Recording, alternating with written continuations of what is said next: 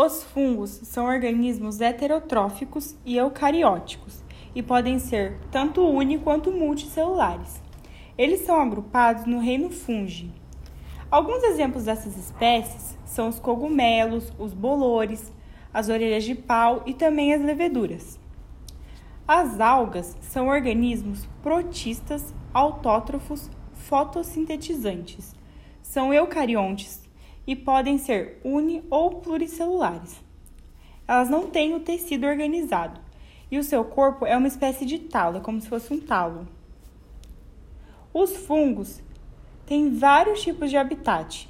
Eles são encontrados no solo, na água, nos vegetais, nos animais, no próprio homem, mas principalmente, sobretudo, em lugares que tem muita umidade, que são muito úmidos e que tem muita matéria orgânica.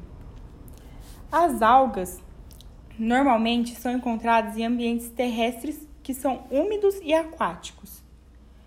Alguns exemplos dessas algas são os fitoplânctons, que são microalgas flutuantes elas flutuam na superfície, elas ficam na superfície da água doce e em ambientes marinhos. E também tem os fitobentos, que são as algas que ficam fixas lá no solo. Tanto os fitoplânctons quanto os fitobentos são a base da cadeia alimentar aquática, são como se fossem o pasto marinho.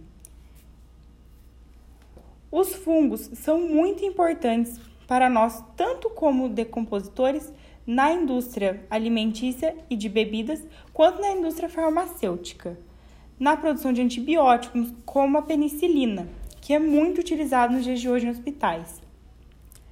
As algas são espécies responsáveis por grande parte da fotossíntese feita no nosso planeta, no planeta Terra. Elas disponibilizam o gás oxigênio. Essas algas são conhecidas como os fitoplânctons, que são também fonte de alimento para diversos seres vivos que habitam em mares e lagoas. Curiosidades sobre os fungos. Depois de muitas pesquisas, de muitas, muitas, muitas, somente em 1969 os fungos foram considerados organismos diferentes das plantas, sendo, portanto, classificados num reino específico, um reino só deles, chamado reino fungi. São só dos fungos esse reino.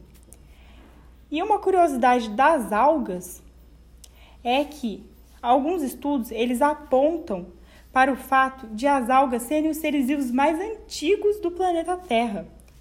Eles são importantes aliados para a produção e acúmulo do oxigênio nas camadas atmosféricas.